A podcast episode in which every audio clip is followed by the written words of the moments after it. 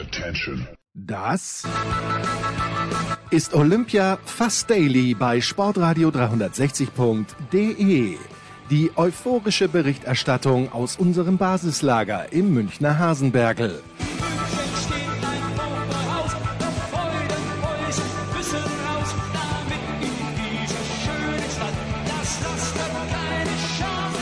Rasende Abfahrer in Garmisch.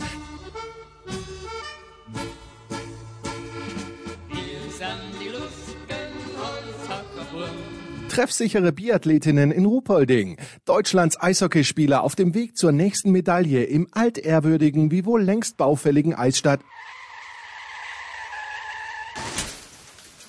Äh, was?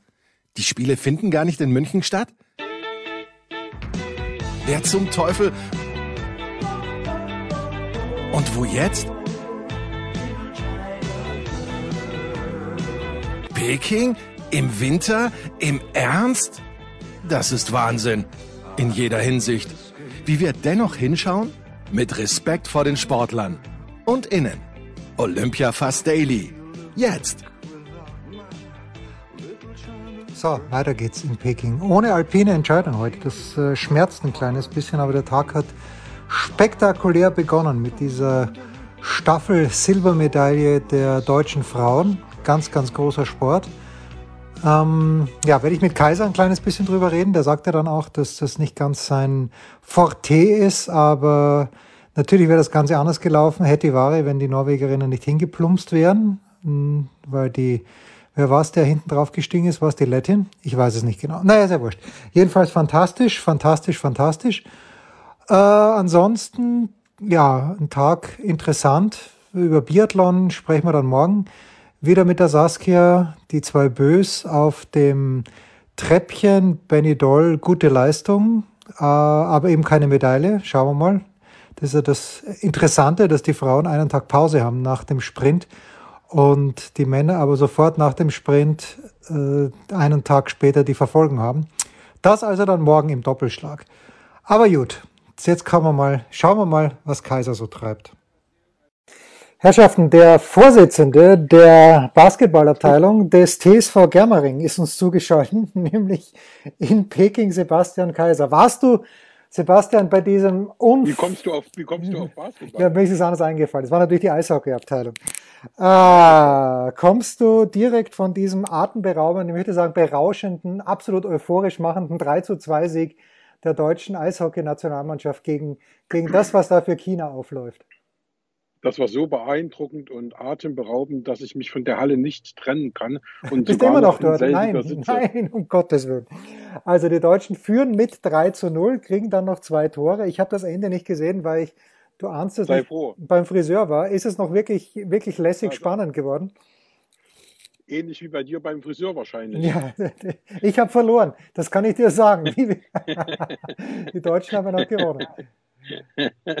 es ist mehr als spannend geworden, also mehr als wir das uns äh, ja, äh, gedacht haben. Also die Chinesen in Anführungsstrichen, die haben schon äh, die Chance gehabt, äh, mehrfach zum 3 zu 3 und äh, der Ausgleich lag mehrfach auf der Kelle und mit Glück und Geschick haben sie es dann überstanden in den letzten Sekunden. Die sind sogar dazu gekommen, den Torwart rauszunehmen, haben dann mit 6 gegen 5 gespielt. Also das war eine heikle Kiste. Mein lieber Scholli, das, wenn das heute schon gegen die Amerikaner gegangen wäre, die ich davor schon gesehen habe, gegen Kanada, dann hätten die Deutschen hier ihr blaues Wunder erlebt. Da kann man nur sagen, zum Glück kannst du auch dreimal verlieren und scheidest trotzdem nicht aus. Das wäre jetzt meine Frage gewesen. Also wie ist die Ausgangssituation? Ist es wurscht, wie sie gegen die Amis spielen und sie kriegen dann einfach nur einen schwierigeren, einen schwierigeren Gegner oder ist es nicht wurscht? Na, prinzipiell ist es wurscht, weil du eben dann weiterkommst, wenn du äh, erster, zweiter, dritter oder vierter bist. Du hast halt nur die, es sind drei, es, es geht schon damit los, dass es drei Gruppen sind und von den drei Gruppen, äh, schlag mich tot, ich weiß jetzt gar nicht, kommen die Gruppensieger und der beste Zweitplatzierte weiter äh, direkt ins Viertelfinale und die anderen müssen eine Viertelfinalqualifikation spielen. Also auch die Viertplatzierten. Also äh, das wird Deutschland wahrscheinlich nicht mehr schaffen, weil ich davon ausgehe, dass die Chinesen auch gegen die Kanadier verlieren werden. Aber äh, wie gesagt, ob, äh, du hättest dann als Gruppensieger oder als bester Gruppenzweiter halt den Vorteil, ein Spiel weniger zu haben und dich ein bisschen erholen zu können. Gerade wenn du jetzt heute spielst, morgen schon wieder spielst, ähm, da kommt so ein Tag Pause eigentlich äh, gelegen. Aber äh, ich fürchte, um den wird Deutschland äh, herumkommen, um diesen Tag Pause und äh, muss ohne größere Erholung dann in den Playoffs, wie es heißt, zum Viertelfinale antreten. Woran liegst du, glaubst du? Ist es Nervosität? Sind es die extrem hohen Erwartungen, mit denen man diesmal, diesmal hingefahren ist? Ich, ich, ich kann es nicht sagen. Ähm, es ist aus der Heimat von Eishockey-Experten bekomme ich Nachrichten, dass diese Mannschaft gnadenlos überschätzt wurde. Ähm, es ist halt schwierig, wenn man wenn man, wenn man Mannschaften hat, die komplett aus NHL-Spielern bestehen, dann weißt du, was dich erwartet. Hier spielst du gegen Wundertüten. Du spielst gegen eine kanadische Mannschaft, die äh, aus sieben Ligen zusammengewürfelt ist. Alles keine NHL-Spieler, aber aus gestandenen Ligen. Ähm, da überrascht es dann nicht, dass du verlierst. Das muss man so sagen. Ähm, wenngleich natürlich alle mit einem Sieg irgendwo gehofft, gerechnet, wie auch immer hatten. Äh, die Amerikaner, habe ich mich heute davon überzeugt, ähm, eine wilde Truppe, jung, heiß, unheimlich flink, ähm, College-Spieler vom Feinsten, sehr talentiert. Äh, dazu gibt es, glaube ich, acht Nicht-College-Spieler, die auch in guten Ligen spielen, ähm, in der KHL spielen. Ich glaube auch ein DEL-Spieler aus Ingolstadt dabei. Also ähm, das ist tatsächlich hier kein Fallobst und ich weiß jetzt gar nicht, wer es war, Moritz Müller oder, oder, oder Kopinin Holzer, einer hat jetzt gerade zu uns gesagt, ähm, wir wussten nicht, was das für Mannschaften sind, aber jetzt wissen wir es und die haben es äh, uns jetzt gerade gezeigt und ähm, zu was die fähig sind und Überraschungen gibt es bei diesem Turnier nicht. Die sind alle auf einem Level, wo sie Spiele gewinnen können und ähm, um ein Haar hätte Deutschland das heute ganz, ganz bitter zu spüren bekommen. Was hörst du aus der Heimat zum 3 zu 1 Sieg von Leipzig gegen Köln? Dass auch ein Streit vor einem Freistoß unter anderem sehr befruchtend wirken kann. Also ich habe schon Freistöße von Christopher und Kunku gesehen, die sind irgendwo dann im Clara Zetkin Park äh, äh, gelandet.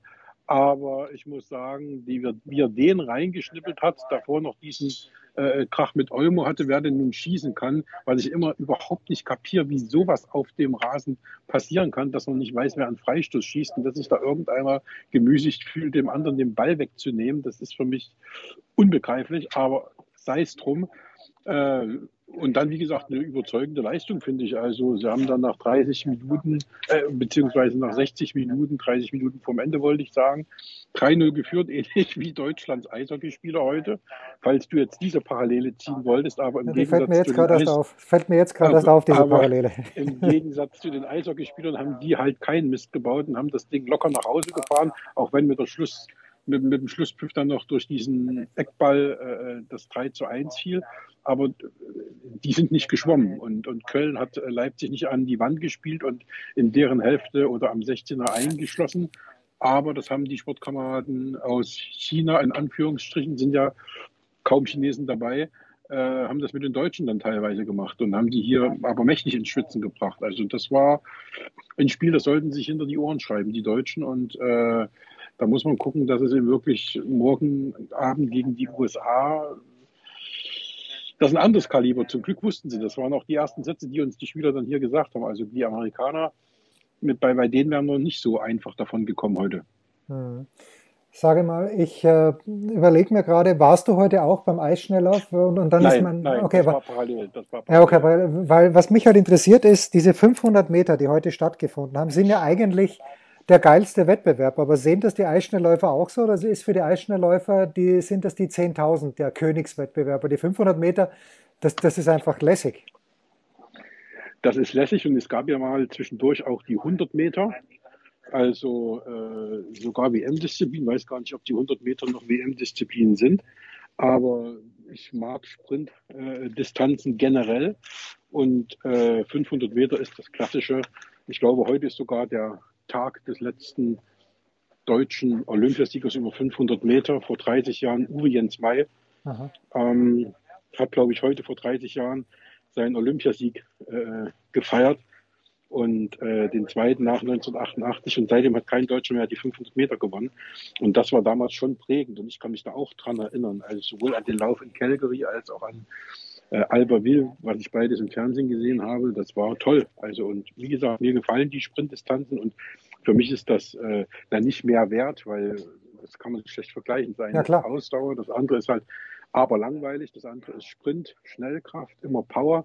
Das ist wie 100 Meter äh, Usain Bolt und 10.000 Meter 25 Äthiopier. Also das ist, äh, das hat beides seine Faszination. Und äh, ja, jetzt muss man halt schauen, die Deutschen waren wieder ganz weit hinten oder der Deutsche, Joel Dufter ist glaube ich irgendwie so auf Platz 26 von 30 eingekommen oder wie auch immer.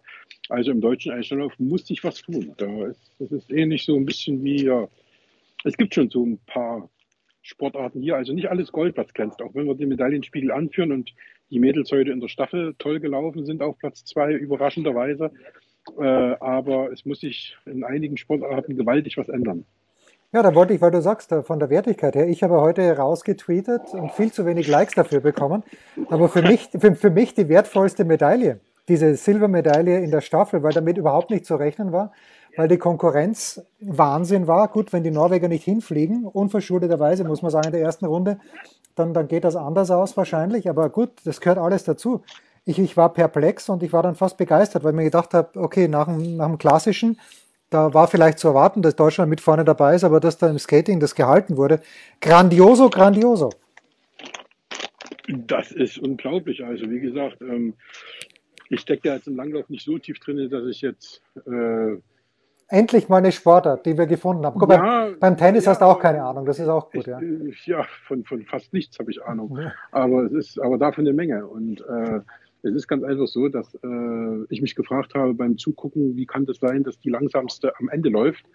Ähm, um, ja. um, um, ein Haar, um ein Haar wäre die, äh, die Medaille noch flöten gegangen. Also die Gruppe mit den drei dahinter, die war ja nahezu dran an ihr.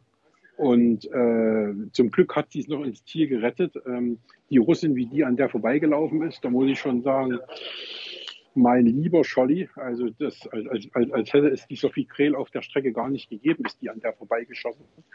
Aber wie gesagt, Silber ist sensationell. Das ist für mich im Grunde genommen noch überraschender als diese äh, Goldmedaille von Dennis Herrmann im Biathlon. Ja. Äh, das ist wirklich für mich ein Riesending und auch äh, überraschender als die Skeletonis. Und naja, komm, komm. Äh, wer weiß, vielleicht kommt da nachher auch noch was. Also da muss ich sagen, dass äh, diese Silbermedaille ist wirklich die wertvollste Danke. Nicht die wertvollste, das ist Quatsch, aber die, die überraschendste ja, Medaille aus deutscher Sicht. Ja, gut, weil Skeletone, historischer Sieg, wie viel, also dass das ich kann, ich mache den, mag über den Eiskanal echt gar nicht mehr sprechen. Äh, wie lange wirst du jetzt noch in der Halle bleiben? Oder gibt es heute für dich noch du, was? Hab, oder hast du es für heute überstanden? Ich, Nein, ich habe jetzt gerade äh, die letzten Buchstaben getippt, äh, habe es für heute überstanden. Also überstanden noch nicht. Ich habe jetzt hier in der Halle überstanden. Ich bin jetzt gerade dabei, meine sieben Sachen zu packen und zum Bus zu gehen, um dann ins äh, Pressezentrum zurückzufahren und äh, dort mal zu gucken, was es denn so Feines zu essen gibt. Das ist ja auch immer ein Lotteriespiel. Und äh, weil 24-7 kennen die Sportkameraden ja nicht. Die wissen auch nicht, dass es verschiedene Zeitzonen gibt und dass Menschen unterschiedlich arbeiten und unterschiedlich lange arbeiten und zu unterschiedlichen Zeiten essen. Das ist alles unbekannt. Hier gibt es also feste Essenszeiten. Und äh, wenn du eben um 15.01 Uhr kommst und das hat alles nur bis 15 Uhr auf, dann hast du halt Pech gehabt und musst äh, zwei Stunden auf den nächsten Slot warten. Dass du dann eventuell schon wieder bei einem anderen Wettbewerb bist, interessiert dich ein Scheißdreck. Ach, das also, kennen wir doch von den French Open.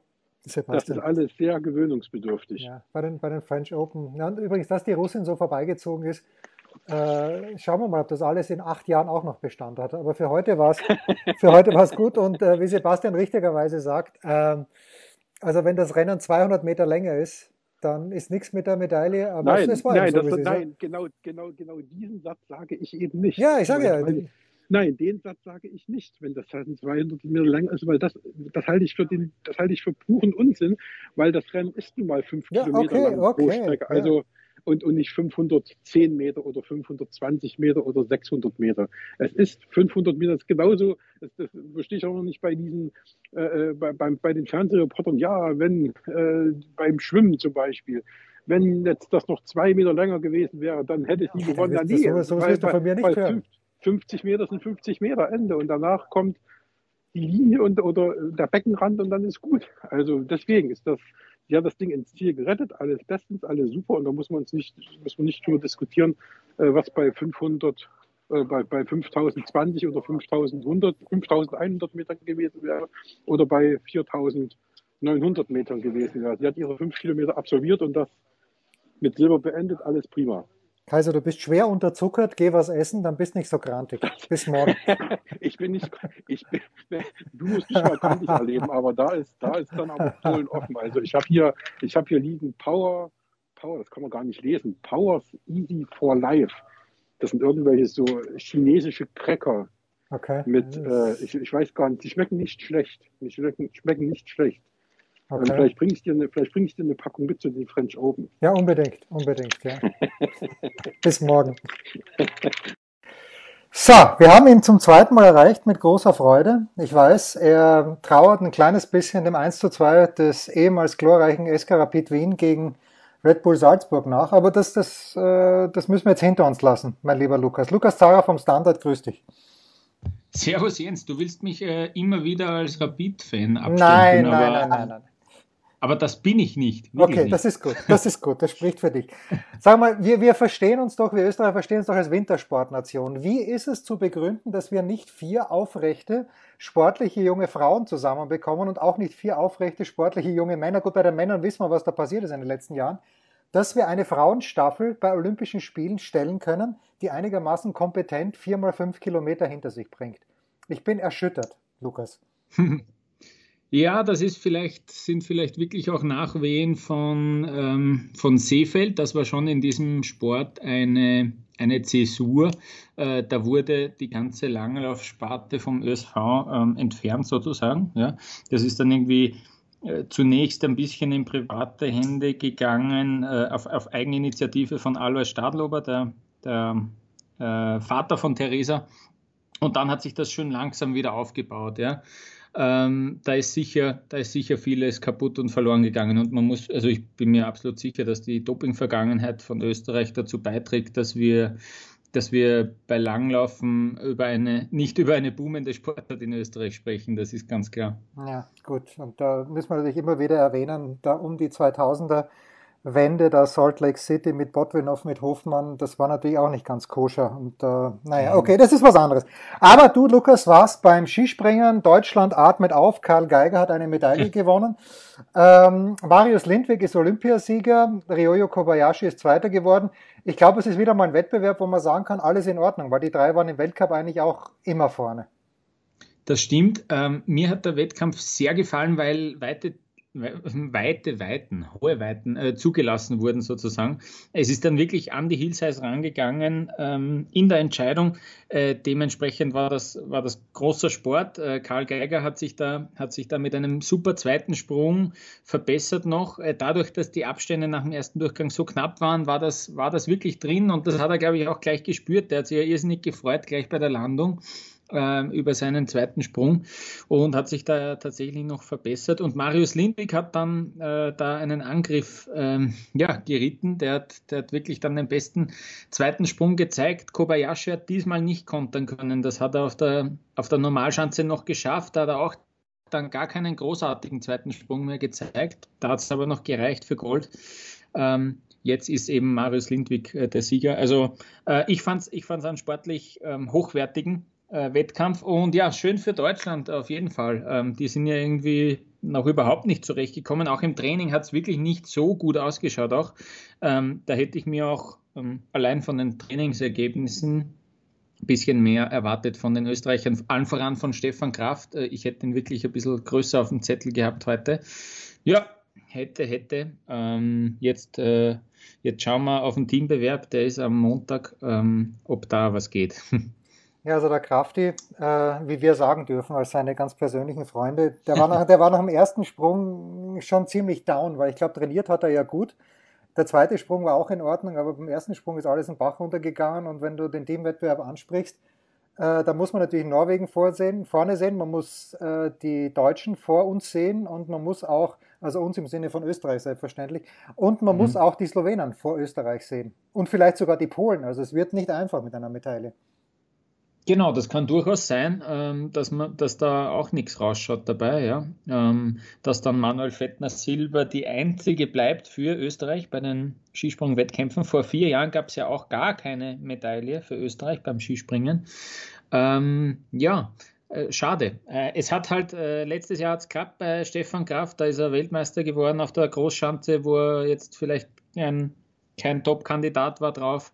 Äh, diesmal eben nicht ich bin trotzdem zuversichtlich. Wir haben wirklich vier äh, sehr gute Springer am Start. Ähm, wir, jetzt rede ich auch. Ja, wir. passt schon, nur zu, nur zu, passt schon. Ja. Als Österreich, ja. Ich habe natürlich einen starken Blick auf die Österreicher aktuell. Und äh, ja, also ich, ich gehe schon davon aus, dass da, dass da was drin ist, aber es, muss, es müssen Topleistungen kommen, ja, das ist keine Frage.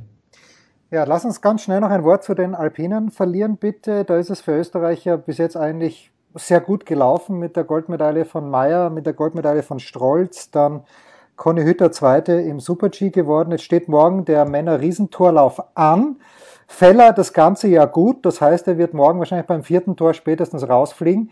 Äh, glaubst, glaubst du, dass der Odermatt, der ja wirklich bockstark war, glaubst du, dass der Odermatt ein kleines bisschen nervt? Weil bei dem ist es, das ist seine letzte Chance, wenn ich es richtig gesehen habe, außer er fährt im Teamwettbewerb mit. Aber äh, ich könnte mir vorstellen, der hat ein bisschen Druck morgen. Eins noch ganz kurz, das war die Miriam Puchner, nicht ah, die. Ah, das ist, ähm, die findest für mich alle, ja, es ist ja, alles das aber, Gleiche. Ist alles das Gleiche. Oder die Tippler, das ist, ist, doch eine, ja. Es ist Silber geworden, ja. Ähm, Marco Odermatt, ja, gute Frage. Ähm, Im Super-G war er ja wirklich ähm, stark unterwegs, ist dann ausgeschieden. Ich bin gespannt, wie er darauf reagiert, ja. Auch letztes Jahr in Cortina, äh, Großereignis, hat er ein bisschen ausgelassen, ja, oder sehr ausgelassen, ist auch ausgeschieden. Ähm, er sagt über sich, äh, er sagt selbst, dass er, dass er cool ist nach wie vor, ja, dass er, dass ihn das nicht tangiert, dass er noch jung ist, äh, dass er keinen Stress hat. Ähm, ich bin einer, der sagt, äh, mir kann er das nicht einreden. Der wird schon dahin geflogen sein ähm, um, um mindestens eine goldene zu holen. Ja, na sicher. Und äh, der Riesenslalom ist schon seine Disziplin, ähm, glaube ich schon. Ich bin nicht davon ausgegangen, in der Abfahrt hat er viel mehr Chancen, weil der kommt jetzt sozusagen im Weltcup laufend zu irgendwelchen Strecken, wo es heißt, der ist vielleicht erst einmal da gefahren, ein Rennen oder noch nie. Und auf einmal ist der Spitze. Jetzt haben wir gedacht, jetzt geht es allen so, na, da wird es ja ihm am allerleichtesten fallen, äh, sich auf eine neue Strecke einzustellen. Aber was weiß man? Ja, also es ist nicht aufgegangen. Ähm, ich ich glaube schon, ich traue ihm schon zu. Ich glaube nach wie vor daran, dass er, dass er Gold holt im Riesenslalom. Ähm, äh, ich ich habe ihn ganz, ganz stark auf dem Zettel. Manuel Feller, ja, der, den haben wir halt noch nicht gesehen in einem Rennen da. Ja, ähm, der hat mir schon sehr gut gefallen, natürlich in, diesem, in dieser Saison dieser Schnee dürfte echt eigen sein. Ja, ähm, das ja, ist alles für, so dürfte, schwer greifbar auch für. Dürfte für, für Atomic ist er nicht gut. Also für Atomic, mhm. das, das, haben wir bei den Speed-Wettbewerben gesehen, unten raus, der Kilde, ja. wie viel der auf der Atomic verloren hat, gegen die zwei Heads mhm. von, von Meyer und da ich wieder vergessen, wer Zweiter geworden ist, aber der ist auch ein Head gefahren. Ähm, also das ist natürlich, ob das im Riesentorlauf auch so, so viel in Gewicht fällt, weiß ich nicht, aber da könnte Feller ein kleines bisschen Schwierigkeiten haben. Genau, also das ist, das ist eben so, so schwer greifbar auch für, für uns Außenstehende irgendwie und für uns äh, Nicht-Profis irgendwie, ähm, was es da wirklich auf sich hat. Aber das war schon bemerkenswert, vor allem in den ersten paar Rennen war er wirklich Head, äh, extrem dominant. Dann sind jetzt ein paar Erfolge von Rossinol dazukommen. Ähm, aber ja, ich bin gespannt, ähm, ob, er, ob er sich da gut einstellen kann. Manuel Feller war, glaube ich, vier Tage in Isolation. Ja, der war als Kontaktperson eingestuft, äh, konnte da also einmal nur individuell trainieren. Ähm, ja, aber ihm ist auf jeden Fall alles zuzutrauen, glaube ich. Ja, also eine Medaille sollte da schon noch drin sein. Ähm, ähm, ja, aber ich glaube, Marco Odermatt nach wie vor ist mein, ist mein absoluter Top-Favorit beim Riesenslalom. I let you go on this one. Richtig oder falsch? Die größere Überraschung in der Kombination war der zweite Platz von Kilde als der Olympiasieg von Strolz. Puh. Ähm, den Strolz hat man halt noch nie Speedfang gesehen. Gell? Der Strolz ist, glaube ich, ja. eine Europacup-Abfahrt kurz vor Wengen gefahren, irgendwie, damit er die Punkte hat, die er braucht. Ähm, beim Hubertus von Hohenlohe regen sich alle auf, dass er die Punkte sich holt, einfach so frech. Der Strolz, nein, ist natürlich ein bisschen eine andere Kategorie, aber Ähm, das, war, das war sehr überraschend. Also ich glaube, oh ja, ich sag, Stolz ist die größere Überraschung, weil der nach der Abfahrt, was war er, Vierter? Ähm, das ja, war sensationell, wie ja, ich finde. Und Schwarz ja. die große Enttäuschung. Okay, jetzt hast du mir wieder, weil ich, ich hätte nicht gedacht, dass der Kildige so gut Slalom fahren kann, aber das mit Start Nummer 1, das hat er prächtig gemacht, mhm. der Junge. Muss man ihn wirklich mhm. lassen. Ja, absolut, absolut. Ja. Lukas, danke dir. Äh, heute spielt der glorreiche SK Puntigammer Sturm Graz. Ich weiß, ganz, ganz tief in deinem Herzen liegt er dir nah, ganz nah am Herzen. Das müssen wir jetzt, wir müssen es nur freilegen. Danke dir, Lukas. Ja, danke, Lukas. Also morgen und dann in der Früh, sehr früh, ich glaube 3.15 Uhr ist erster Durchgang Riesentorlauf oder Riesenslalom. In Österreich sagt man, glaube ich, Riesentorlauf, hier sagt man Riesenslalom. Anyway, und der zweite Durchgang um 6,45. Warum ist das so? Naja, weil der Riesenslalom derjenige Wettbewerb ist, wo eben auch am meisten Exoten und Anführungszeichen sich eine Chance ausrechnen, zu olympischen Ehren zu kommen. Und ja, deshalb werden dort wahrscheinlich über 100 Leute an den Start gehen. Und warum auch nicht? Ansonsten Großbetrieb, morgen, wie gesagt, zweimal Verfolgung im Biathlon. Das wird ein Spaß. Und ich glaube, die Männerstaffel ist auch im Langlauf. Also ein paar Skill Positions werden wieder geübt. Das war Olympia Fast Daily. Winterspiele in China. Mehr muss man nicht wissen. Wem das nicht reicht, jeden Donnerstag liefern wir ab 17 Uhr eine taufrische Big Show. Fast live und in Farbe. Bei sportradio360.de.